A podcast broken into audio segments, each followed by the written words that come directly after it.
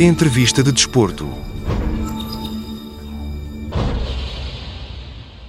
Bem-vindos a mais uma entrevista de desporto. Hoje com Carlos Vaz Pinto, treinador de futebol, 48 anos, um nome reconhecido na região e agora além fronteiras. Carlos, bem-vindo ao Jornal do Centro. Sei que é a primeira vez, portanto é estreia. Bem-vindo. Muito obrigado. Carlos, passagem pela, pela Índia, pelo futebol uh, indiano, é a segunda época consecutiva no Chernidi. Se não for Chernidi. Chernidi, exatamente. Uh, já conversámos em off que ia ter dificuldade em dizer o nome. Carlos, uh, futebol indiano uh, surpreendeu? Sim, surpreendeu. Foi, foi uma agradável surpresa, embora, como para todos os contextos, costumo fazer o, o, trabalho de casa, como é óbvio, antes de, antes de partir e antes de aceitar estes desafios. em todo caso, surpreendeu-me porque encontrei de facto um futebol que ainda tem muito para crescer, é verdade, Uh, mas que já tem um nível de organização muito interessante uh, e em particular o meu clube, que é um clube uh, é um clube bebê, este foi apenas o segundo ano de vida de equipa sénior, mas que tem uma organização europeia, porque o, o diretor técnico é português. temos uma, uma infraestrutura muito interessante e por isso foi uma, uma agradável surpresa. Como é que é vivido o futebol na Índia? há paralelismo com Portugal? Não, de todo. Uh, ainda o, o cricket ainda é o, o desporto rei. Uh, acredito que, que, nos próximos anos o futebol se possa aproximar como, como tem feito, mas ainda de uma forma uh, mais vincada.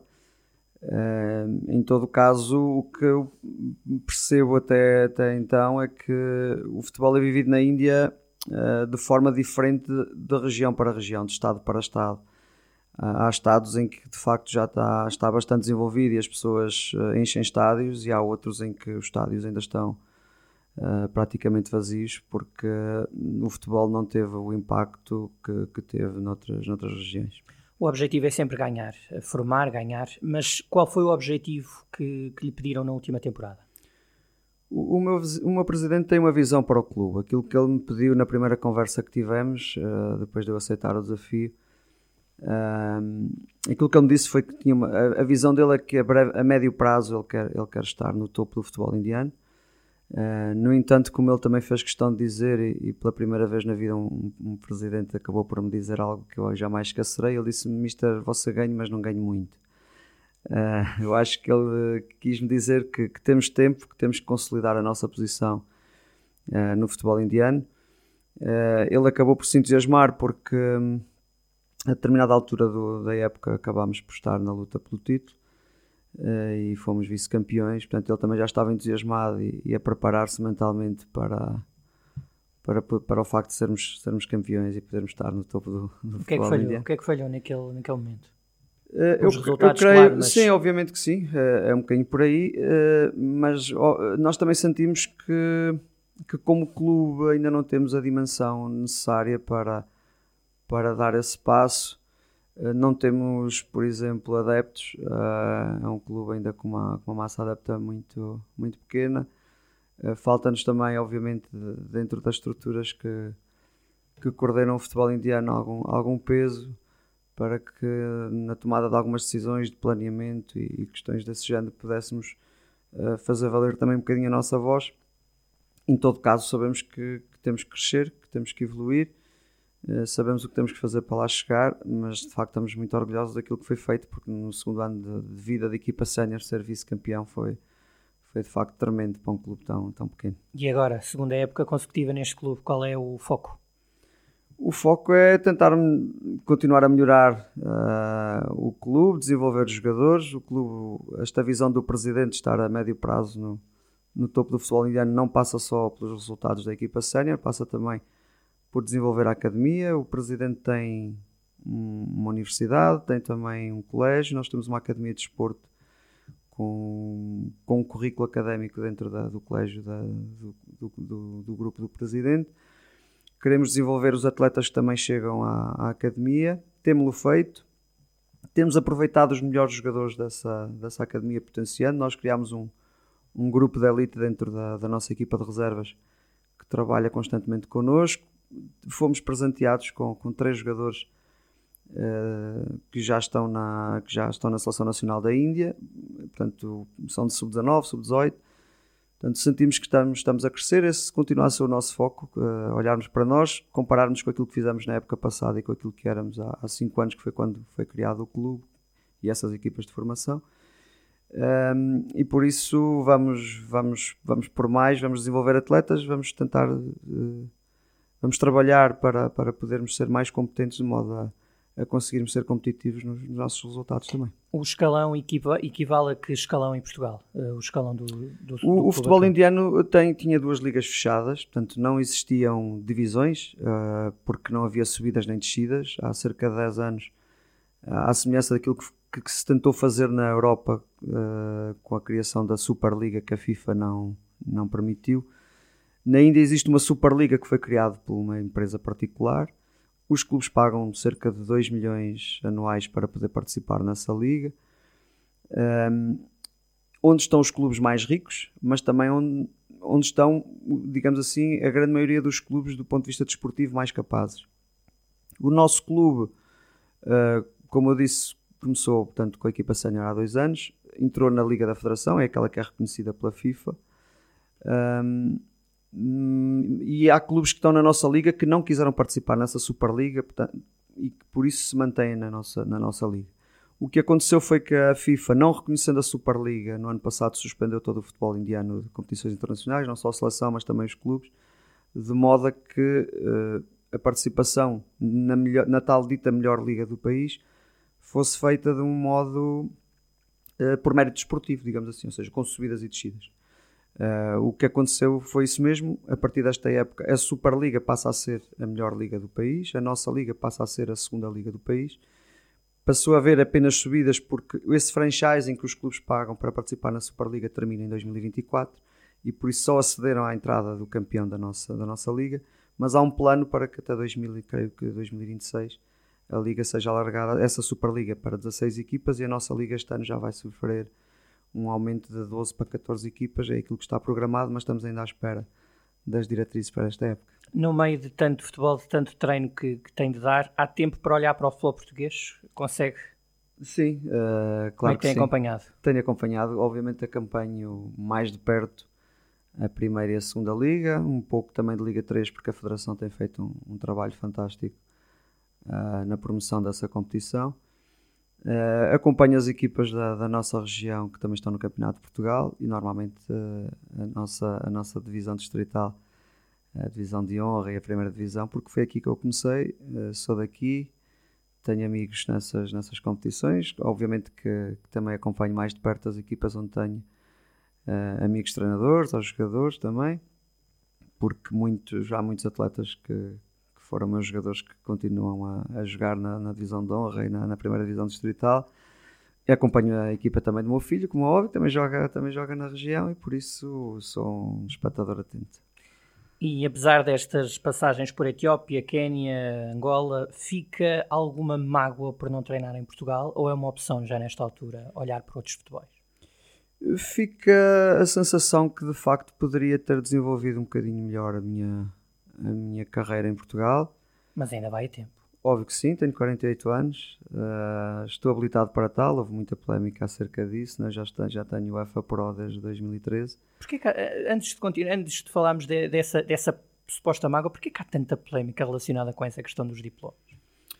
Porque a entrada na, na, nos, nos, cursos da, da, Federação, que são orientados pela Federação, tanto o FA como o FA Pro, são feitas por cotas que são definidas pela UEFA. Eu creio que são 30 anuais. A Federação criou, obviamente, um, uma série de critérios para que, puder, para que haja o acesso a, como qualquer universidade ou uhum. qualquer plano de estudos. Portanto, definiu critérios para a entrada nesses cursos o primeiro critério é ser treinador principal, obviamente numa primeira divisão, e eu tive o privilégio de em 2013 ter sido, em 2012 começar essa aventura no estrangeiro e, e como tal ter acesso em 2013 à, à UEFA Pro. Não havendo muitas vagas, é óbvio que quem quer trabalhar ao mais alto nível está limitado, porque do ponto de vista formal uh, não está habilitado, embora uh, se contorne um pouco, um pouco a lei. E por isso foi durante algum, houve durante algum tempo essa, essa polémica. Felizmente não passou por mim, eu fiz essa certificação, digamos assim. Uh, para além disso, também tinha a minha formação académica, licenciei em Educação Física, fiz mestrado em treino desportivo, portanto, e joguei durante alguns anos também, acho que é, é importante. Portanto, sentia-me sentia e sinto-me preparado para, para treinar em Portugal. Também o fiz, estive, estive alguns anos na primeira divisão de, de Júnior, de Sub-19 na Académica, fiz, fiz coordenação também na Académica. Uh, fui treinador de Sub-23 do Famalicão, fui diretor desportivo do Famalicão. Este projeto que hoje, que hoje existe em Famalicão uh, iniciou-se com o antigo presidente Jorge Silva em 2016 e comigo como diretor desportivo. Portanto, os primeiros passos para a criação da SAD foram dados comigo também.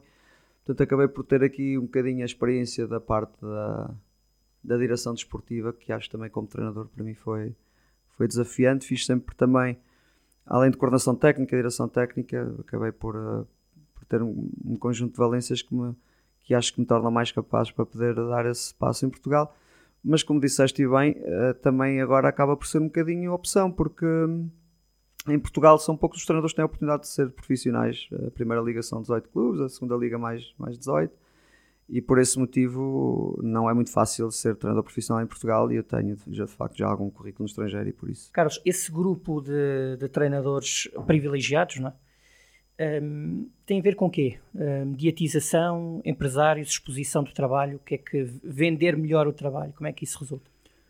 Hum, aquilo que que vou sentindo é que muitas das vezes é verdade que aparece um ou outro treinador uh, num nível profissional que, digamos assim, ainda não tinha de algum modo uh, dado provas do seu real valor. Não quer dizer com isto que não sejam competentes, portanto, se, se alguém dá o passo de contratar um treinador para um nível profissional, acredito que, que o dê consciente que está a contratar alguém que, que tem competências para tal. Uh, mas muitas das vezes a, a, olho não é isso que, que ressalta, acredito que não seja, e, e, eu também estou dentro do processo, por vezes é, isso, é essa a leitura que faço. Mas como disse, não, não significa isso porque primeiro não é a idade, não é, não é também só o fator experiência que faz com que um treinador seja, seja capaz.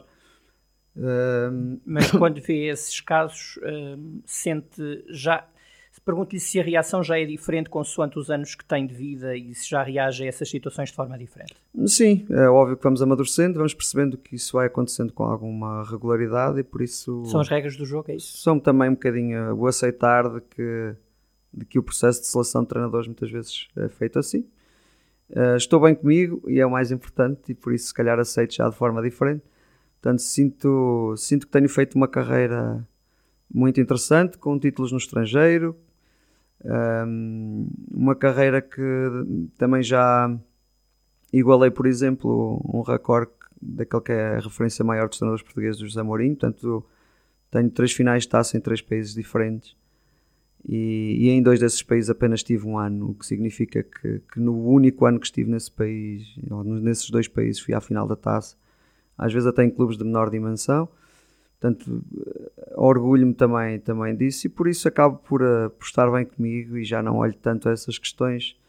Uh, a questão da validação, não é? Sim, a questão da validação externa acaba, acaba já por, uh, por não ser muito, muito importante para mim. É óbvio que gostamos que o nosso trabalho seja reconhecido. Um, sinto que tem sido mais reconhecido, obviamente, no estrangeiro, mas não, não me causa qualquer, qualquer tipo de transtorno. E o futebol português, como é que é visto lá fora? Nós por cá lidamos com muita polémica, VAR, árbitros, presidentes, empresários, em alguns casos até escandalosos, de corrupção, etc. Como é que é visto lá fora? Está a melhorar a imagem pública do futebol português? A imagem do, do, do, futebol português, eu acho que nós temos duas referências maiores que muitas das vezes, quando estamos no nosso país, não, não lhes damos o, o devido valor. Uh, obviamente que José Mourinho é muito importante para aquilo que é a imagem do, do futebol português, ou, ou foi, e, e, é, e, também foi ele que nos abriu portas a nós treinadores para podermos lá estar fora. Uh, e o Cristiano Ronaldo, quer queiramos, quer não, é, é o expoente máximo do, do futebol português. Uh, as pessoas olham sempre para Portugal associando a imagem de, de José Mourinho e, de, e do Cristiano. e para além disso, aquilo que que a nossa seleção tem, tem feito também também acho que é, é a marca, digamos assim, registada do, do, futebol português, acaba por ser a, a, nossa seleção. Estamos muito bem cotados, as pessoas olham para Portugal como uma referência. Uh, toda a gente reconhece que o jogador português tem qualidade, o treinador português tem qualidade. Uh, é pena, e é aquilo que eu também sinto, é que a liga não, não seja transmitida no, no, no estrangeiro, faz com que a nossa liga não seja conhecida, os nossos jogadores não sejam, não sejam reconhecidos, portanto são, são reconhecidos aqueles que fazem parte de uma elite que, que joga em Espanha, Itália ou, Inglaterra e, e, a nossa liga é uma pena de facto não, não ser transmitida lá fora, creio que com a centralização dos direitos que, que isso passará a ser uma, uma realidade eh, e por esse motivo acredito que a valorização do futebol português seja, seja nos próximos anos ainda maior. E o futebol feminino, como é que tem, como é que tem visto esta evolução? Olha, antes de mais, extremamente orgulhoso do meu amigo Francisco Neto, uh, portanto, nosso, nosso conterrâneo. Fico, fico muito satisfeito com, com o reconhecimento do seu trabalho. Ele tem feito um trabalho fantástico, a Federação também. É verdade que, que não é só a nossa Federação, a própria FIFA também tem feito uma aposta fantástica na, na promoção e desenvolvimento do futebol feminino. Um, e creio que, que, a curto prazo, obviamente que acredito também que não, nunca terá a visibilidade que tem o, futebol masculino, uh, mas creio que ainda vai crescer mais e que, que, nos próximos tempos podemos ver estádios, ah, como vimos agora no jogo no Bessa uh, de Portugal, estádios mais, mais compostos nos, nos jogos de futebol feminino. Voltando à carreira do Carlos, Etiópia, Quênia, Angola, que estas passagens todas, que aprendizagem é que lhe trouxeram? É, extremamente importante para cada novo desafio que tenho, porque todas as, as, minhas experiências foram importantes para me adaptar ao novo contexto. Uh, eu acho que, que esse é também o, o grande mérito do, do treinador português, não o meu, mas na generalidade do treinador português, a forma como, como o treinador português se adapta aos diferentes contextos. Portanto, foi, foi muito importante. Depois, obviamente, que em todas elas também, em todas essas experiências que tive, também acabei por trazer uh, lições de vida e também pessoas que, que, que, me marcaram e vão estar comigo para, para o resto da minha vida, porque encontrei em cada um desses países pessoas fantásticas e, e experiências muito enriquecedoras do ponto de vista cultural, religioso, porque todas, todos eles são, são diferentes. Na Etiópia por exemplo, do ponto de vista religioso, são fundamentalmente ortodoxos, na Índia são hindus. Trabalhei em todo lado com, com muçulmanos, portanto, é, é muito interessante também poder partilhar dessas experiências, das, das, das diferenças de alimentação, eh, que, por exemplo, na Índia são, são vincadas. Uh, creio que quando estiver perto de me reformar, eventualmente posso, posso escrever um livro sobre algumas dessas, dessas experiências. O Carlos tem formação católica, é ateu, como é que... Sou católico. E assume-se naturalmente nessa, nesses países como católico? Sim, assumo, mas tenho uh, que respeitar, até porque tenho em todos os contextos, neste momento na Índia, por exemplo, tenho, tenho católicos, tenho muçulmanos, tenho hindus, uh, todos eles com, com as suas tradições, com os seus hábitos, e eu tenho que, que me adaptar a eles também, respeitá-los. E, e também proporcionar condições para que eles possam, uh, por exemplo, fazer as suas rezas nas horas que têm que as fazer, por exemplo. O futebol uh, mundial está agora muito centrado na Arábia. Uh, muitos treinadores, jogadores portugueses. É um fenómeno que o assusta ou vê como naturalidade? Eu acho que é natural porque é é, é, o lado financeiro do, do, futebol a falar e obviamente que todos os treinadores e os jogadores também olham para, para o seu futuro e querem obviamente precavê-lo o melhor possível. Uh, e se podem ter condições financeiras melhores no seu contrato obviamente que vão à procura delas. O que eu acho é que deve neste momento assustar muito mais os, os campeonatos europeus. Uh, creio que e as seleções nacionais europeias também? Se calhar acredito que sim embora a Liga Saudita neste momento pelo, pela qualidade dos treinadores que estão na Liga, pela qualidade do, do jogador estrangeiro e também por aquilo que já vai sendo feito ao nível das, das academias há, há uns anos esta parte. Uh, foram desenvolvendo o, o, jogador saudita e por isso o contexto em que os, os, jogadores, neste caso por exemplo os jogadores portugueses internacionais que vão estar nessa liga, acredito que vão ter um contexto competitivo uh, estimulante para que eles quando, quando vêm a representar a seleção estejam estejam no pleno das suas capacidades. Agora, acredito que um selecionador e as federações olhem para o fenómeno de uma forma diferente da minha. Eu, enquanto treinador, acho que, e pelo conhecimento que tenho da, da Liga Saudita e de algumas ligas asiáticas, uh, é uma liga competitiva e, obviamente que se vai tornar nos próximos anos com, com a dimensão do, e com a qualidade dos jogadores e dos treinadores que lá estão. Mas será a sexta, como diz Ronaldo, poderá ser a sexta e competir diretamente, por exemplo, com Portugal? Eu não sei se, se isso vai acontecer, porque nós tivemos o exemplo da, da Liga Chinesa que, que teve um impacto tremendo e que depois acabou por, uh, por se esfumar, digamos assim. Por isso, eu não sei se isso vai acontecer, se não, se este investimento uh, irá continuar nos próximos anos. Uh, por isso, eu não sei se se tornará a sexta. também não sei do ponto de vista mediático se, estando Ronaldo, obviamente que que haverá mais interesse, não, não terá Messi, mas, mas tendo Ronaldo e alguns, alguns dos melhores jogadores mundiais, possa ter do ponto de vista mediático uh, um crescimento que lhe permita também no futuro, em termos de direitos televisivos, melhorar aquilo que é a organização da Liga, da Liga Saudita. Um, mas eu olho para, para o fenómeno de alguma forma uh, consciente de que podem crescer, mas ao, menos, ao mesmo tempo também podem nos próximos anos uh, desaparecer enquanto, enquanto, enquanto liga, não, não neste formato, mas, mas em algo mais, mais local. Porque isso também aconteceu na Índia, portanto, Sim. houve um investimento brutal há uns anos, portanto, nesta, nesta tal Superliga, tentaram através de, do capital trazer alguns dos melhores jogadores mundiais e, e pensavam que essa era a forma de desenvolver o futebol e, por exemplo, na Índia também chegaram à conclusão que essa não era, não era, não era a melhor forma, a melhor forma era era investir no desenvolvimento do, do, jogador local e nas academias e na qualidade do treinador. Por isso não, não sei perspectivar o futuro. E os adeptos terão que perceber eh, essa, por exemplo, víamos há, há, há, poucos dias eh, aquela questão com o Luís Castro, em que os adeptos do Botafogo não perceberam muito bem como é que um treinador que liderava o campeonato, e o Botafogo ainda lidera, sai de repente do projeto. Uh, essa, questão, essa tal questão da paixão, muitas vezes os adeptos têm que perceber essa a necessidade do treinador fazer-se à vida. Não é? Sim. Uh, mas é difícil essa gestão emocional. Sim, é, é, é muito difícil, mas, mas eu ponho-me no lugar do, do Luís Castro e acredito que, obviamente, que o que fez o que o fez mudar foram fundamentalmente duas coisas.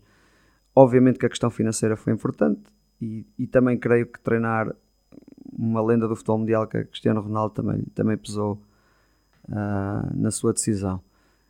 Para além disso, ele sente-se igualmente treinador uh, na, Liga, na Liga Saudita porque, porque todos os dias faz aquilo que, que mais gosta. Uh, o nível do jogador, em termos médios, pode não, não ser o mesmo, mas, mas tem jogadores de grande nível, tem, tem excelentes condições de trabalho e por isso ele vai se sentir motivado uh, também na Liga Saudita. Por falar em motivação, e é a minha última questão, sei que está motivadíssimo no Serenity que projeto em Portugal, que se pudesse escolher, não um clube naturalmente, mas que, que, que linhas, que, que vetores é que teria um projeto aliciente para si em Portugal? Eu, eu já, já há uns tempos esta parte que, que acabei por mudar um bocadinho aquilo que era o meu pensamento em função da minha formação académica. Quando, a, quando a forma, da, do, do, meu mestrado acabámos por, numa, numa das, das disciplinas, falar daquilo que é o desenvolvimento de um plano de carreira Uh, e eu também já, neste momento já não acredito nessa questão do plano de carreira porque tudo muda, muda, muito rapidamente. Acabámos de falar há pouco na questão do Luís Castro. É óbvio também que, como treinador, antes olhava para, para um plano de carreira e olhava para um, um, clube na perspectiva do projeto. Dizer assim, o ideal é ter aqui um, um contrato de dois, três anos que me permita desenvolver as minhas ideias. Não é fácil encontrarmos isso hoje em dia no, no futebol. Um, aquilo que eu gostava de facto, se fosse para regressar ao futebol português, era ter um contexto como tenho agora. Eu estou num clube em que o meu uh, presidente uh, delegou num diretor técnico uh, tudo aquilo que é a gestão do, do clube. E o diretor técnico, nós não temos um, um diretor desportivo no clube, o diretor técnico confia em mim e acabamos por os dois, em, em comunhão de ideias, criar a visão para o desenvolvimento do jogador, mas também para o desenvolvimento do clube. E em Portugal isso seria possível? Não me parece que, em função daquilo que é hoje em dia a, a gestão dos clubes através de, das SADs, das por por exemplo, que isso seja eh, possível. Aquilo que eu acho que neste momento qualquer treinador que trabalha em Portugal tem de fazer é adaptar-se à visão da SAD, perceber qual é a visão da SAD para, para o desenvolvimento do, da equipa sénior, da equipa de sub-23 ou da equipa de sub-19, seja o que for, adaptar-se uh, a isso mesmo e, e, ver se tem, obviamente, as, as, características para, para desenvolver aquilo que a SAD lhe pede. Portanto, eu acho que hoje em dia em Portugal é, é muito importante o treinador estar consciente que tem que uh, atingir os objetivos uh, a que a SAD se propõe, não só do ponto de vista desportivo, mas também, obviamente, da, da realização de, de mais-valias, porque as SADs são, são criadas e há, e há um investimento para gerar mais-valias. Nunca como hoje um treinador tem que estar identificado com o projeto, é isso? Sim, cada vez mais. Eu acho que é, acho que é fundamental haver um, uh, um alinhamento entre aquilo que são as ideias da SAD e, e aquilo que o treinador também, de algum modo, quer para, para desenvolver essas, essas ideias. Portanto, eu acho que não vale a pena fazer esse, esse casamento, digamos assim, se aquilo que a SAD pretende não é aquilo que, que o treinador acredita que pode desenvolver na, na SAD. Portanto, nós temos alguns exemplos recentes é? em alguns clubes em, em Portugal, algumas que correram bem, que correram mal. É? Umas que correm bem, outras correm mal e muitas das vezes elas correm mal por isso mesmo, porque ainda há uma mentalidade eh, dentro do, do treinador português ou de uma franja do treinador português que as coisas devem, devem ser como, como ele deseja. E hoje não são assim, portanto, o futebol mudou Uh, o importante é que, de facto, quando se assina um contrato, se perceba que se está a assinar um contrato com uma SAD que tem determinados objetivos e que temos de estar alinhados com eles. Se não estivermos alinhados, não adianta estar a, assinar esse contrato. Tinha, disse que era a última pergunta, mas não é, porque não, não posso deixar de falar de, do seu filho, que, é, que está a fazer carreira. Um, tem receio deste futebol português, de ter um jogador a jogar no futebol português, ou acha que ele tem todas as capacidades para vingar e o pai a apoiar? Não, essencialmente o meu filho tem. Eu olho para ele também, não só como pai, mas também como treinador. Tem, tem características que eu, que eu gosto para a posição em que ele joga. Mas é o mais crítico dele, não? Quando vai ver jogar? Não, que eu quero que ele seja, seja, seja essencialmente feliz. Quero que ele uh, faça aquilo que lhe é pedido. E eu, se calhar, se, lhe, se fosse muito crítico, e estaria a colidir com, com as ideias que o treinador dele lhe, ora, lhe transmite. Está, ora, está um outro problema que um dia destes falaremos numa próxima passagem, a questão da formação. Sim, eu acho que é importante que, que os nossos filhos se sintam, se sintam felizes naquilo que fazem e essencialmente que façam aquilo que o, que o treinador lhe pede. Portanto, eu nunca fui de um, de um modo específico de, de dizer ao meu filho o que deveria fazer, embora obviamente que lhe, dê, lhe dou alguns conselhos mas nunca são sempre conselhos do, do, ponto de vista geral, não daqueles que, que interferem com aquilo que é a intervenção do, do, treinador dele. Aquilo que eu tento fazer com o meu filho, ou que sempre tentei, é que hum, foi aquilo que eu também fiz para mim, ou seja, eu desde cedo que, que comecei a jogar futebol, num nível muito interessante, na altura era sub-15 ou sub-16 no Académico Viseu e acabei por chegar à Seleção Nacional. Nessa altura, se calhar, pensava que ia ser jogador profissional de futebol para o resto da vida e acabei por, eh, em determinada altura da minha vida, perceber que era muito importante a minha formação académica, não deixar de, de lado e consegui de algum modo conciliar. A partir de determinada altura passei a ser amador, portanto ainda fui profissional como jogador, mas, mas passei a ser amador e fiz as duas coisas até ao fim da minha carreira. E é aquilo que eu quero que, que ele faça porque lhe reconheço competências, mas também sei que a entrada no, no futebol profissional é muito difícil e ele está tá num nível ainda amador, digamos assim, e, e, o que eu quero é que ele continue os seus estudos e ao mesmo tempo continua a fazer uma coisa que ele gosta muito, que é, que é jogar futebol. Mais do que ganhar, ser feliz no futebol é o fundamental, não é? Sim, é isso mesmo. Um abraço e já agora boa sorte também para o pai que seja feliz. Muito obrigado. Pai e filho. Um abraço. Muito obrigado pela oportunidade. Um abraço aos dois e até à próxima. Obrigado.